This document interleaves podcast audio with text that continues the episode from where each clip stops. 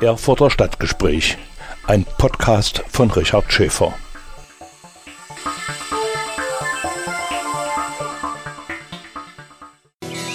Erfurt. Erfurt ist super. Erfurt.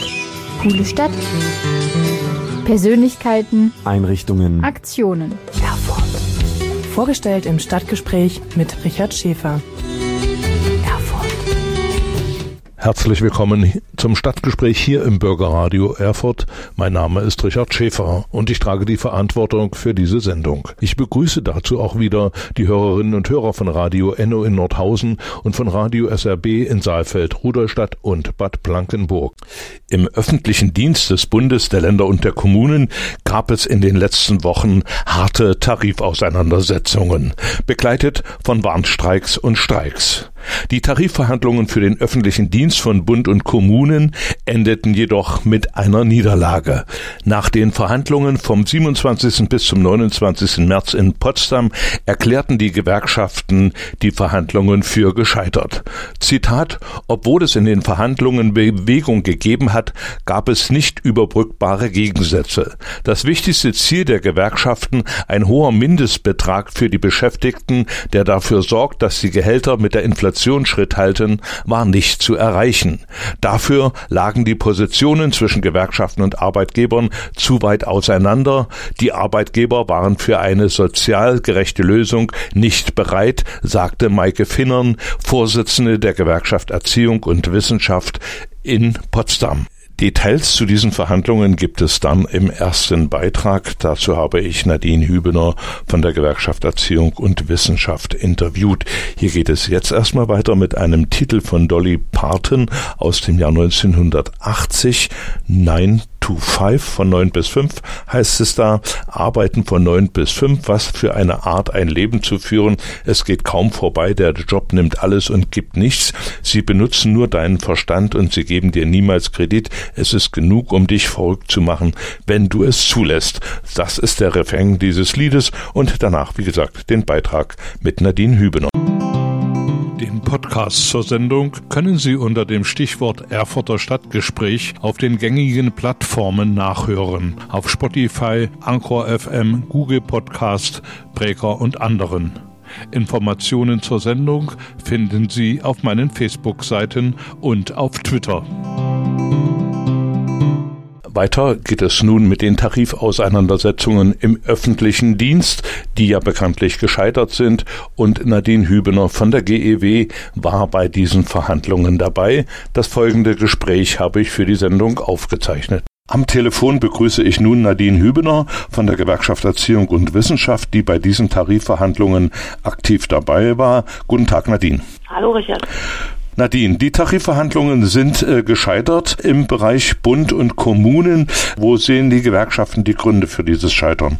Na, vielleicht mal einen ganz kurzen Blick auf die letzten Tage. Ähm, da konnte ja mitunter der Eindruck entstehen, dass da so gut wie gar nicht verhandelt wird, beziehungsweise so gut wie gar keine Bewegung, sowohl bei den Arbeitgebern als auch bei den Gewerkschaften entstanden wäre, also ein aufeinander zugehend. Ne? Das ist nicht der Fall. Also es wurde tatsächlich verhandelt, immer mal wieder, und es war auch durchaus Kompromissbereitschaft auf beiden Seiten da, nur an einer Stelle eben nicht. Und das war der Mindestbeitrag. Und die Gewerkschaften wollen diesen Mindestbeitrag unbedingt haben, weil er unsere soziale Komponente in diesen Tarifverhandlungen ist. Weil eine lineare Erhöhung, also Prozente auf die ähm, Tabelle, das ist schön, das ist toll, bevorzugt aber sozusagen immer die höheren Entgeltgruppen, weil ähm, 10,5 Prozent von einem höheren Entgelt eben mehr monetär ausmacht als bei den unteren Entgeltgruppen.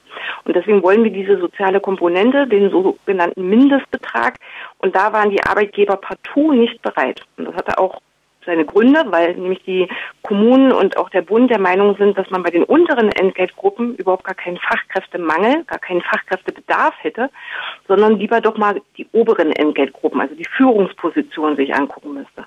Und das sehen wir als Gewerkschaften, die die Beschäftigten vertreten, die in den Kommunen arbeiten und beim Bund ganz anders. Wir sehen den Fachkräftebedarf und den, die Nötigkeit ähm, in der jetzigen Situation mit hohen Inflationsraten, mit Teuerungsraten, ähm, die die Beschäftigten ja auch irgendwie alle stemmen müssen, sehen wir da vor allen Dingen Bedarf bei den unteren und mittleren Entgeltgruppen und da wäre dieser Mindestbetrag so, so wichtig. Und wenn da an der Stelle bei den Arbeitgebern keine Bewegung da ist, dann muss man sich als Gewerkschaft fragen, wie machen wir jetzt weiter in diesen Verhandlungen? Und dann sind wir schlussendlich Mittwochnacht zu Donnerstag äh, zu dem Punkt gelangt, dass die Gewerkschaften sich entschlossen haben, die Verhandlungen als gescheitert zu erklären. Nadine, nun war das ja nicht die einzige Forderung. Wie standen denn die Arbeitgeber zu den anderen Forderungen der Gewerkschaften in diesen Tarifauseinandersetzungen?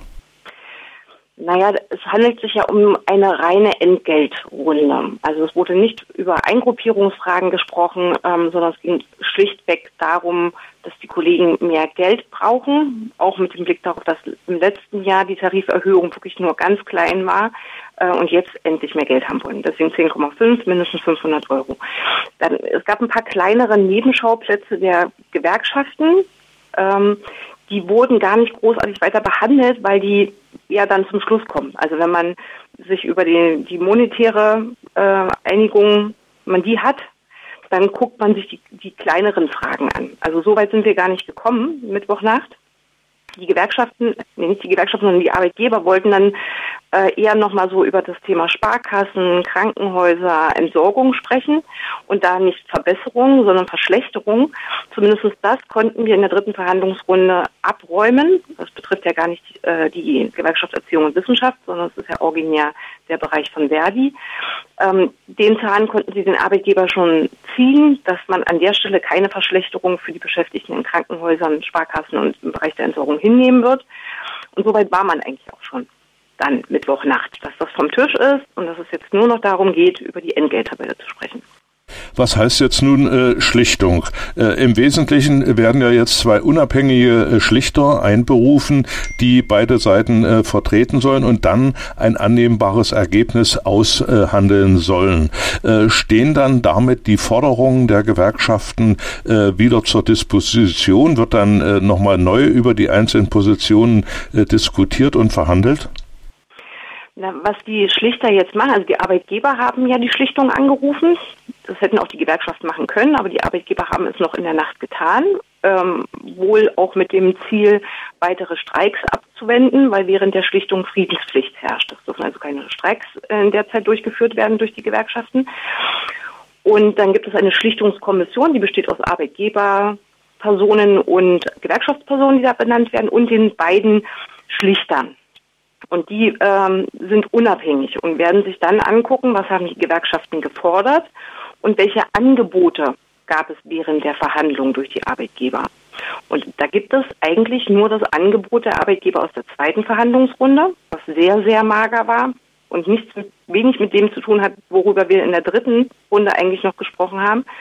Und genau diese, dieses Angebot der zweiten Verhandlungsrunde und die Forderungen der Gewerkschaften, an denen wir nicht rütteln, wir halten daran fest, die werden sich die beiden Schlichter zusammen mit der Schlichtungskommission angucken und bewerten. Dafür haben sie relativ wenig Zeit. Es gibt ein enges Zeitfenster für so ein Schlichtungsverfahren.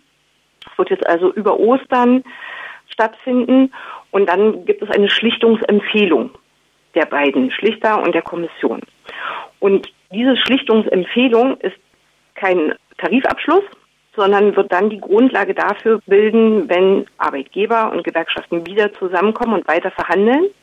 Dann werden sie nämlich diese Schlichtungsempfehlung bewerten müssen, aus Arbeitgebersicht, aus Gewerkschaftssicht und werden gucken, ob das tatsächlich eine gute Basis ist, um jetzt wieder die Verhandlungen aufzunehmen und daran weiterzuarbeiten.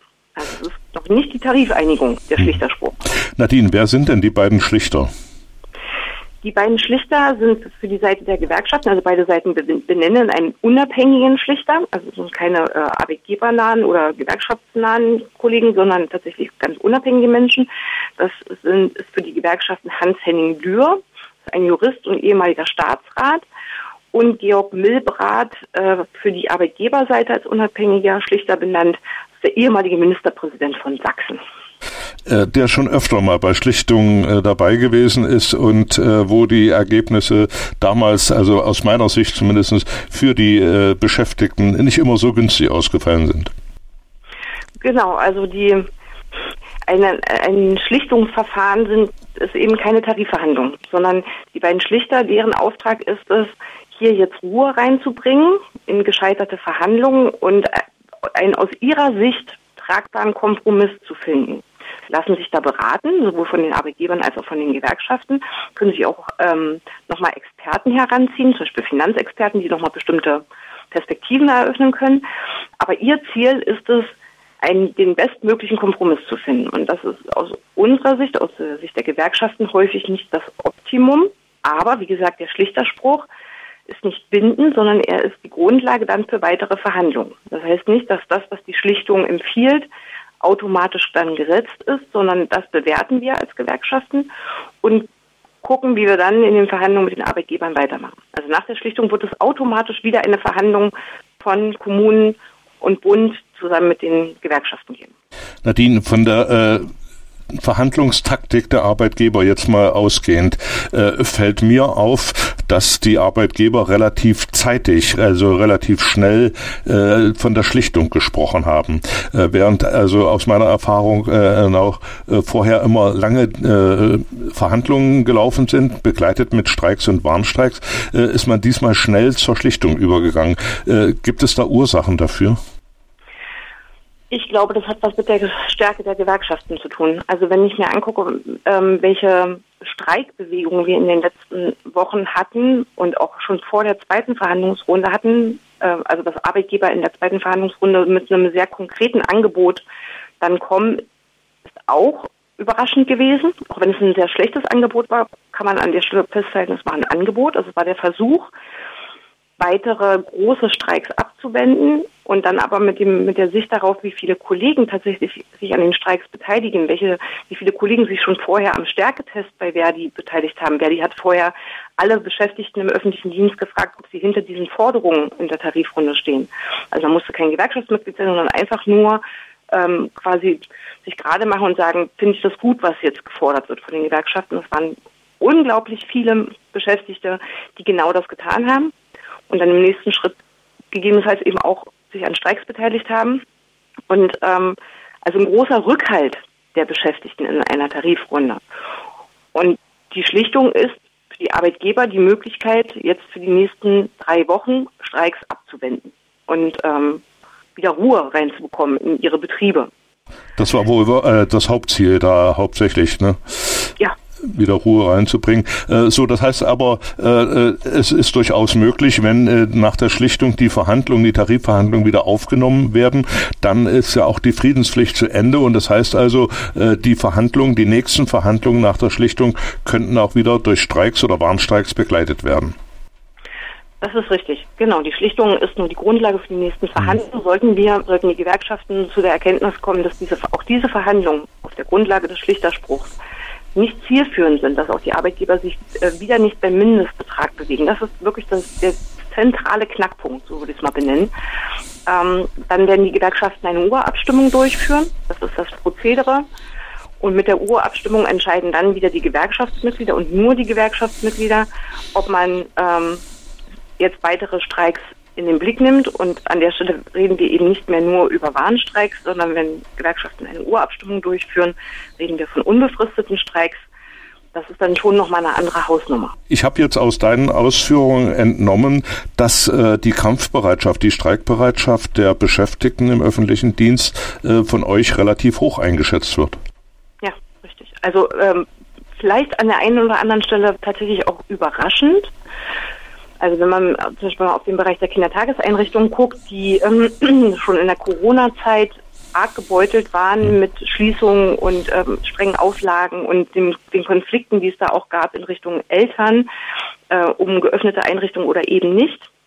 Also ganz viel Unmut da auch entstanden ist, ganz viel Druck entstanden ist. Und gerade im Bereich der Kindertageseinrichtungen haben wir die Streiks als sehr ähm, sehr kämpferisch erlebt. Also dass wirklich viele Kollegen gesagt haben, dass jetzt so ein Punkt erreicht, an dem wir merken, die Arbeitsbedingungen äh, sind das eine, die wollen wir auch verbessern, aber wir brauchen schlichtweg eine Wertschätzung auch über, über unseren Verdienst, den wir erhalten im öffentlichen Dienst.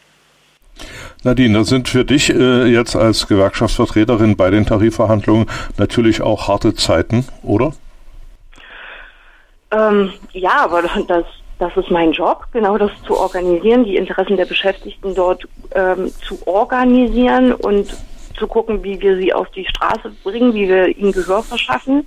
Und ich äh, finde es gut und also mutig und gut, dass äh, die Gewerkschaften an der Stelle bei den Verhandlungen nicht den, den kleinsten Kompromiss mhm. gewählt haben, sondern gesagt haben, äh, das, das reicht nicht.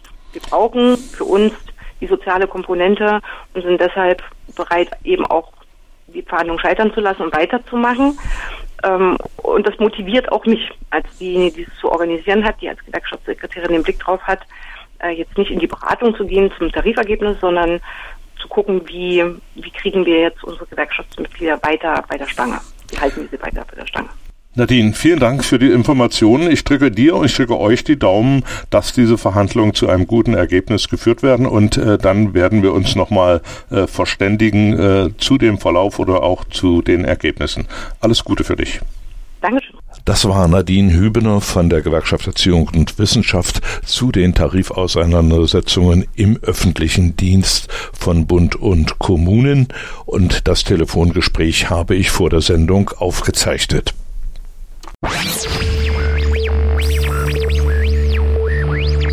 Stadtgespräch im Bürgerradio Erfurt mit Richard Schäfer.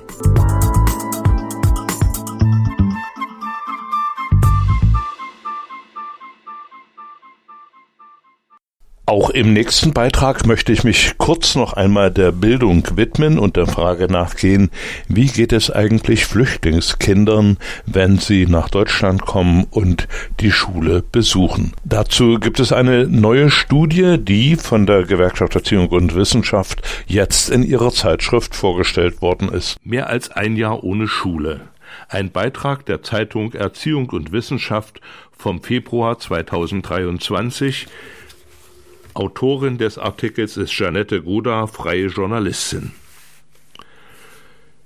Wer als junger Mensch flieht, heißt es in dem Text, lässt nicht nur für Wer als junger Mensch flieht, lässt nicht nur die Heimat zurück, sondern meist auch eine Bildungslaufbahn. Weil Jugendliche oft auf verwirrenden Wegen flüchten, waren sie durchschnittlich mehr als ein halbes Jahr nicht in der Schule, wenn sie in Deutschland ankommen. Nun hat sich herausgestellt, bis das hiesige Schulsystem sie aufnimmt, dauert es noch einmal ähnlich lange. Statistisch, statistisch Statistisch vergehen vom Zeitpunkt ihrer Ankunft sieben Monate, bis junge Geflüchtete in einem Klassenzimmer sitzen. Statistisch vergehen vom Zeitpunkt ihrer Ankunft sieben Monate, bis junge Geflüchtete in einem Klassenzimmer sitzen, erklärt Gisela Will vom Leibniz Institut für Bildungsverläufe. Mit Kolleginnen und Kollegen vom äh, Leibniz Institut für Bildungsverläufe sowie der Martin-Luther-Universität Halle-Wittenberg hat sie Bildungswege geflüchteter 14- bis 16-Jähriger in fünf Bundesländern untersucht. Dabei stellte sich heraus, die zugewanderten Schülerinnen und Schüler und deren Eltern haben wenig Einfluss auf den Start ihrer Bildungslaufbahn in Deutschland. Entscheidend sind hingegen zum einen organisatorische Themen, etwa die Frage von Schulplätzen oder der Zeitpunkt des nächsten Schul- oder Halbjahresbeginns. Aus Sicht der Schule ist es verständlich, auf diesen zu warten, kommentiert die Bildungssoziologin Will. Für die Jugendlichen jedoch zählt jeder Monat. Doch auch die Bundesländer entscheiden über die Startchancen mit. Zitat Manche Länder schulen deutlich schneller ein als andere, erklärt Will mit Blick auf Daten der Studie, die fünf Länder mit ganz unterschiedlichen Regelungen im Blick hat. In Hamburg setzt die Schulpflicht nach der Ankunft ein, in Bayern nach drei Monaten. Nordrhein-Westfalen, Rheinland-Pfalz und Sachsen warten, bis die Menschen die Erstunterbringung verlassen können und einer Kommune zugewiesen wurden. Nach Beobachtung der Forscherinnen und Forscher kommen Jugendliche in Ländern, die bis zu dieser Zuweisung warten, bis zu zwei Monate später in die Schule als in Ländern, die die Schulpflicht davon losgelöst organisieren. Seit 2018 werden 2415 Kinder und Jugendliche im Rahmen dieser Studie immer wieder zu ihrer Bildungslaufbahn befragt. Ausgewertet ist bisher nur die erste Fragerunde. Für die Zukunft hofft Will auch auf Erkenntnisse, was der Königsweg für einen erfolgreichen Start in Deutschland ist. Getrennter Unterricht oder Integration in Regelklassen. Soweit der Beitrag aus der E&W. Die Kolleginnen und Kollegen der Redaktion Bildung in Thüringen werden sich diesem Thema gewiss in nächster Zeit noch einmal widmen. Stadtgespräch im Bürgerradio Erfurt mit Richard Schäfer.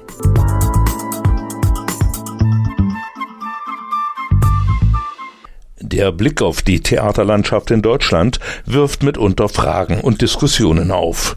Das betrifft auch Thüringen. Da ist von Besucherrückgang die Rede. Bundesweit waren es im Jahr 2000 noch 20 Millionen Besucher, im Jahr 2018 18 Millionen. Das Thüringer Landesamt für Statistik weist einen Rückgang von Besuchern von 2002 mit 800.000 Besuchern jährlich auf 614.000 im Jahr 2019 aus. Auch die Zahl der Spielstätten hat sich von 47 auf 43 reduziert, also lange vor Corona. Ohne diese Werte genauer zu untersuchen, stellt sich die Frage, kann man hier von einer Theaterkrise sprechen? Der Autor und Kulturmanager Fabian Burstein hat eine Streitschrift für eine bessere Kultur verfasst.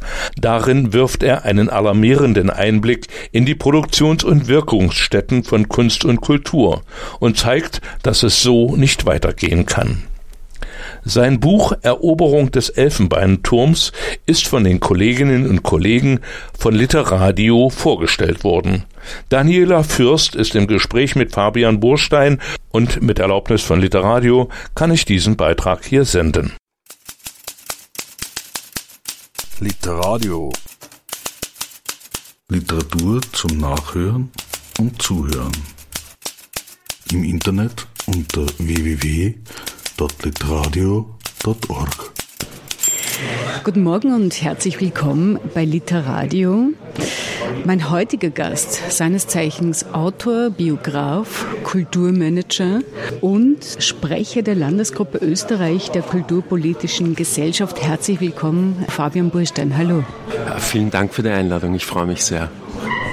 Es gibt ein Zitat zum Kulturbegriff von Karl Kraus. Und das ist ein Zitat, was mich immer so ein bisschen grinsen lässt innerlich, wobei es natürlich auch ein zynisches Grinsen ist. Und dieses Zitat lautet, wenn die Sonne der Kultur niedrig steht, werfen selbst Zwerge einen Schatten. Du hast jetzt ein Buch geschrieben mit dem Titel Eroberung des Elfenbeinturms, Untertitel Streitschrift für eine bessere Kultur bei der Edition Atelier erschienen. Kultur ein zentraler Begriff und gerade vor dem Hintergrund dieses Zitates. Wie hoch steht denn die Sonne der österreichischen Kultur? Brauchen wir noch einen Sonnenschirm oder schon die Vitamin D-Kapseln als Ersatz? Naja, diese Frage äh, würde ich ambivalent beantworten. Zum einen haben wir natürlich eine wunderbare Kulturinfrastruktur, das muss man mal ganz klar festhalten. Wir haben die Gebäude, wir haben die Räume, wir haben die Flächen, wo wir ganz viel Platz hätten, um dieses Thema fantastisch auszurollen. Und, und das dürfen wir auch nie unterschätzen, wir haben hier eine Förderstruktur und eine Finanzierungsstruktur, die im europäischen Vergleich sensationell ist. Ja. Also der Steuerzahler, die Steuerzahlerin pumpt enorm viel Geld in das kulturelle System. Und das sind natürlich mal per se gute Grundvoraussetzungen. Was die andere Seite ist, ich denke, wir haben es in den letzten 15 bis 20 Jahren verabsäumt, ähm, dieses Privileg auch als solches zu sehen und das voll auszuschöpfen. Es soll heißen, dieses viele Geld, das die öffentliche Hand und damit wir alle in diesem wichtigen Bereich vollkommen zurecht pumpt, kommt nicht uns allen zugute. Ja, also es sollte eigentlich eine Selbstverständlichkeit sein, dass der Querschnitt der Menschen, die dieses Geld da einzahlen, und das ist nicht eine Gruppe, sondern das sind alle, ähm, in gleichem Maße auch davon profitieren sollen und auch den Anspruch haben, dass die Menschen, die dieses, die das Programm machen, die das steuern, ähm, auch den Ehrgeiz haben, die Menschen in dieser Breite zu erreichen. Und da ist es natürlich ähm, schon ein Affront, was sich gerade die großen Tanker in den letzten Jahren da an Attitüde und an Haltung geleistet haben. Ja. Aber gerade wenn es dann um dieses Alle geht, gibt es ja sehr viele unterschiedliche Vorstellungen des Kulturbegriffes an sich. Was bedeutet denn jetzt wirklich konkret die Kultur, von der wir beide jetzt hier sprechen? Für mich äh, ist das ganz einfach und äh, für mich ist Kultur im Wesentlichen künstlerischer Ausdruck äh, der Themen des Hier und Jetzt, aber auch der Vergangenheit, aber jedenfalls gesellschaftliche Themen verhandelt. Und für mich ist die Diskussion um den Kulturbegriff manchmal ein bisschen so ein Vehikel, um Zeit zu schinden. Also was ich zum Beispiel ganz oft habe, wenn ich beginnen will, über Kunst und Kultur zu sprechen, sagt mein Gegenüber, naja gut, wie unterscheidest du Kunst und Kultur? Das ist vielleicht mein Privileg, dass ich kein klassischer Intellektueller bin. Ja. Diese Debatte führe ich nicht. Ja. Kultur ist, ist für mich die Gesamtheit an künstlerischen Ausdrucksformen unter der Prämisse, dass es sich gesellschaftlichen Themen verpflichtet fühlt. Ansonsten ist das für mich äh, eine Beschäftigungsform, die absolut legitim ist. Ja. Aber dieser Zusatz des sich beschäftigen wollens mit der Welt und den Umständen, das gehört für mich zur Kultur dazu.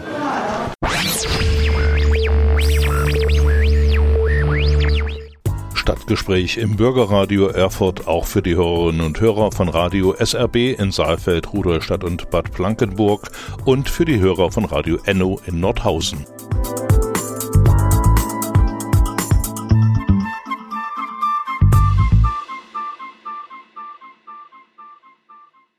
Der Autor und Kulturmanager Fabian Burstein hat ein Buch vorgelegt. Eroberung des Elfenbeinturms ist der Titel. Erschienen ist es in der Edition Atelier im November 2022. Und im Gespräch mit Daniela Fürst von Literadio geht es jetzt unter anderem um die Probleme zwischen Kulturverwaltung und der Kulturszene.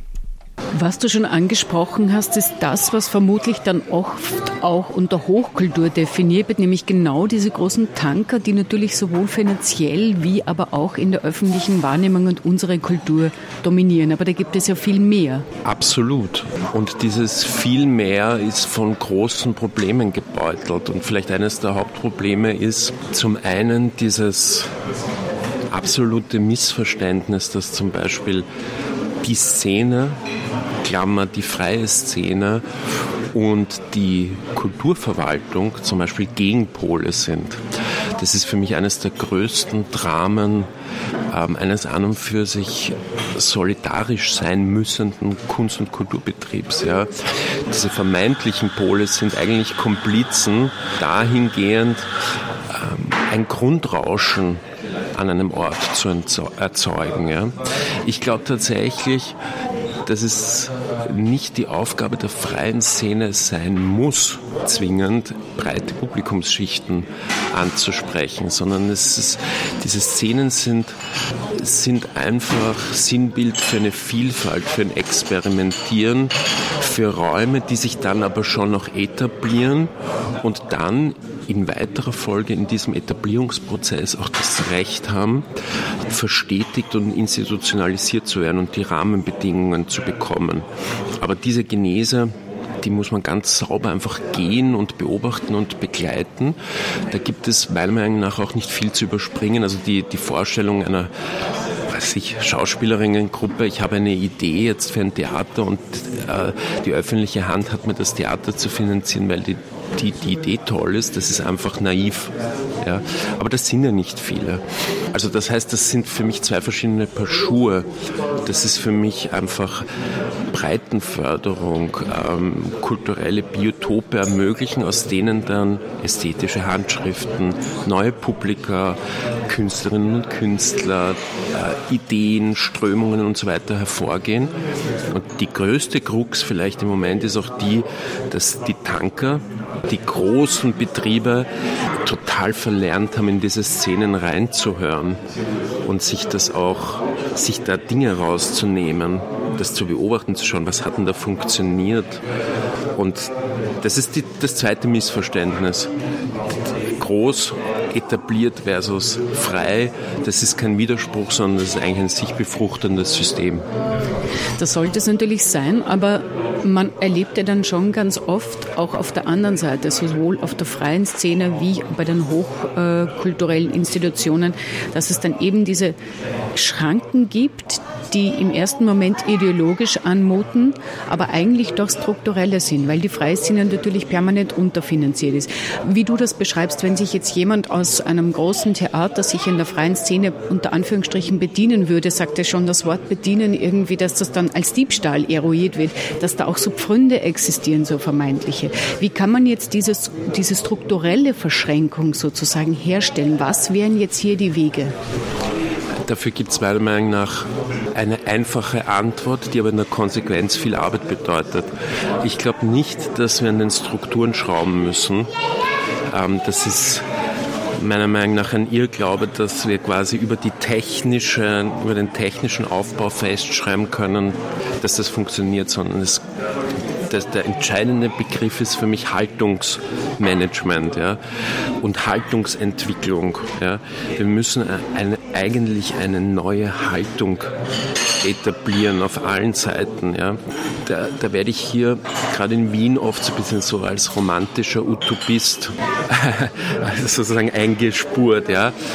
Ähm, ich habe dann nur einfach eine ganz, ganz schlechte Nachricht für alle, die das dadurch relativieren wollen ich habe diesen Begriff nicht erfunden, sondern er ist zum Beispiel integraler Bestandteil der Metropolregion Rhein-Neckar, ein Einzugsgebiet von knapp drei Millionen Menschen mit vielen Theatern, vielen sehr, sehr großen äh, Festivals auch, ja, nämlich in allen Sparten.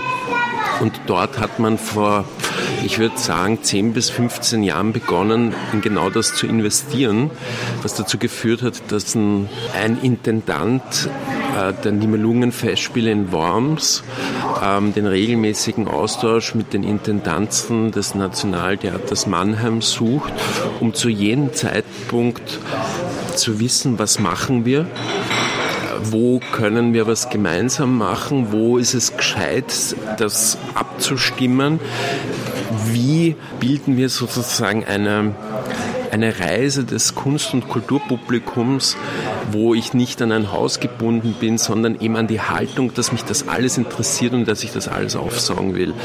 Das heißt, und das ist wirklich, und da bin ich jetzt schon langsam verärgert hier, ja. Übrigens auch ein bisschen aus dem journalistischen Kontext, dieses, da gibt es dann sowas väterlich Erklärendes. Naja, gut, das sind sie halt ein Romantiker und das sowas funktioniert halt nicht. Ich muss sagen, na, da müssten sie mal ein bisschen halt dann hier rausgehen. Das funktioniert und zwar in einem, einem Markt mit 80 Millionen Menschen. Ja. Das heißt, die Zeiten, wo wir in Wien hier der Welt erklären, wie das mit Kunst und Kultur funktioniert, und das ist die brutale Wahrheit, die sind vorbei. Soweit Fabian Burstein in einem Beitrag von Literadio. Und der Wiener Standard hat äh, einen Beitrag von Burstein auch kommentiert und da heißt es zum Beispiel für und wieder stecken die Theater in einer Krise. Ist der Besucherschwund nur Corona geschuldet oder langweilt man das Publikum einfach nur? zwei gegensätzliche Positionen zu Österreichs Bühnenleben, dargestellt von Fabian Burstein und Veronika Kaup-Hassler in der Zeitung Der Standard vom 22. Dezember 2022. Ob es derartige Diskussionen auch in der Theaterlandschaft in Thüringen gibt, welche Entwicklungen sich dort vollziehen, das wird in den nächsten Stadtgesprächen sicherlich Thema sein. Das bedarf aber einiger Recherchen und da bitte ich Sie einfach um Geduld, liebe Hörerinnen und Hörer. Stadtgespräch im Bürgerradio Erfurt mit Richard Schäfer.